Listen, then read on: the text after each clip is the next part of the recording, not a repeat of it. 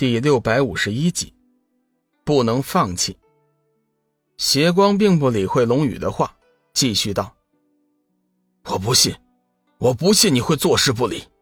当初在修真界，你还带领大家一起抵抗黑暗之渊，你的心思不可能变得这么快。”龙宇道：“这不是一回事儿。当初钱在修真界，所以带领大家对抗黑暗之渊，是因为我不那么做。”我和我的朋友、亲人将会受到黑暗之渊的伤害。现在情况不同了，至少黑暗大军不会从修真界进攻诸界。我一向对仙界没有什么好感，仙界的灭亡对我来说没有丝毫的感觉。可是，仙界的灭亡只是一个开始。如果仙界灭亡，佛界、冥界、妖界，总之，整个世界都会被黑暗所统治。到时候，你的朋友、亲人，甚至是你，谁也无法独善其身。到了那个时候，就算你想反抗，一切也都来不及了。邪光的情绪有些激动，龙宇想了一下，道：“或许情况没有你想象的那么坏吧。其实，在这个世界上，并非只有七界。如果我所料不差的话，七界之上。”应该还有更强大的存在，我想他们绝对不会坐视不理的。幽梦顿时来了兴趣，急忙追问：“是上古大神吗？难道那些上古大神依旧存在着吗？他们是不是上古大神，我也不知道，但是我能够肯定，他们的力量是强过七界的。”龙宇想起了神秘的九宅星君，邪光也是大为惊讶。老大，难道你见过他们吗？龙宇犹豫了一下，点了点头。嗯，不错，我曾经有幸见过一位神秘的天外来客，他的强大是我们无法想象的。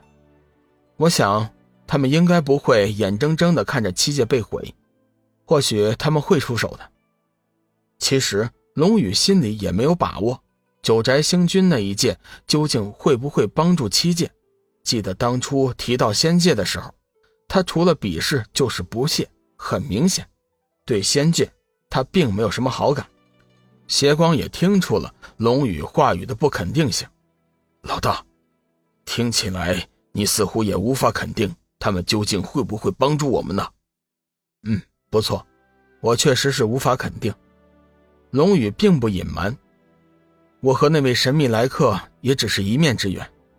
从和他的交谈中可以看出，他对仙界似乎没有好感。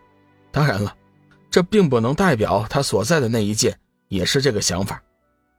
邪光哭丧着脸道：“说来说去，还是靠不住啊，老大，我还是希望你能出手啊。”龙宇抬起头看了看窗外，道：“自古邪不能胜正，黑暗之渊未必就能够席卷七界。”我现在确定有很多事情要去做，这样吧，邪光，等我做完了所有的事情，还有时间的话，我会尽我所能和黑暗之渊斗争的。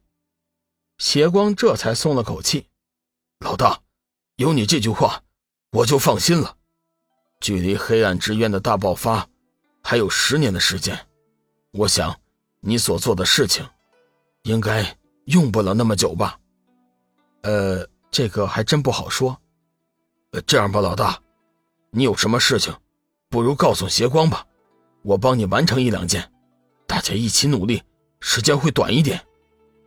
龙宇道：“你不是还要去黑暗之渊打探消息吗？放心吧，老大，那边的事情我都安排好了。这些日子，我已经将我的族人汇聚在了一起，情报他们会收集的，我只要隔一段时间。”前去黑暗之渊就可以了。眼下有什么需要我帮助的，你尽管开口。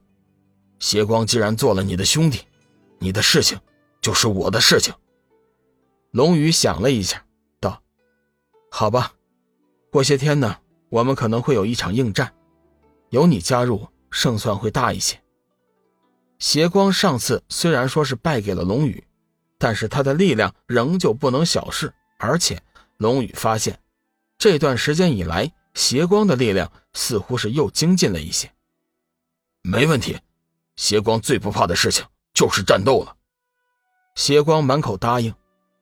九尾灵狐得到至尊修罗魔女的指示后，随即就利用各种途径放出风来，说自己知道九明崖的具体位置。龙宇一行人自然是也收到了这个消息，消息是虎妖带来的。虎妖很会办事不但打探到了消息，而且连散布消息的幕后主使也一并找了出来，正是同福客栈的歌姬武阳。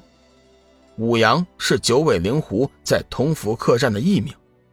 武阳已经明确表示，除非龙宇亲去，否则别人妄想从他的口中得到任何关于九明崖的消息。如此一来，虎妖只好把这个消息告诉了龙宇。幽梦得知武阳的身份之后，极力反对龙宇一人前去。小雨，谁知道那个女子说的是真是假呀？我看这个消息。八成就是冲着你来的，龙宇想了一下，道：“对方的消息是真是假，现在还无从分辨。我看我还是走上一趟吧，看看究竟是怎么回事。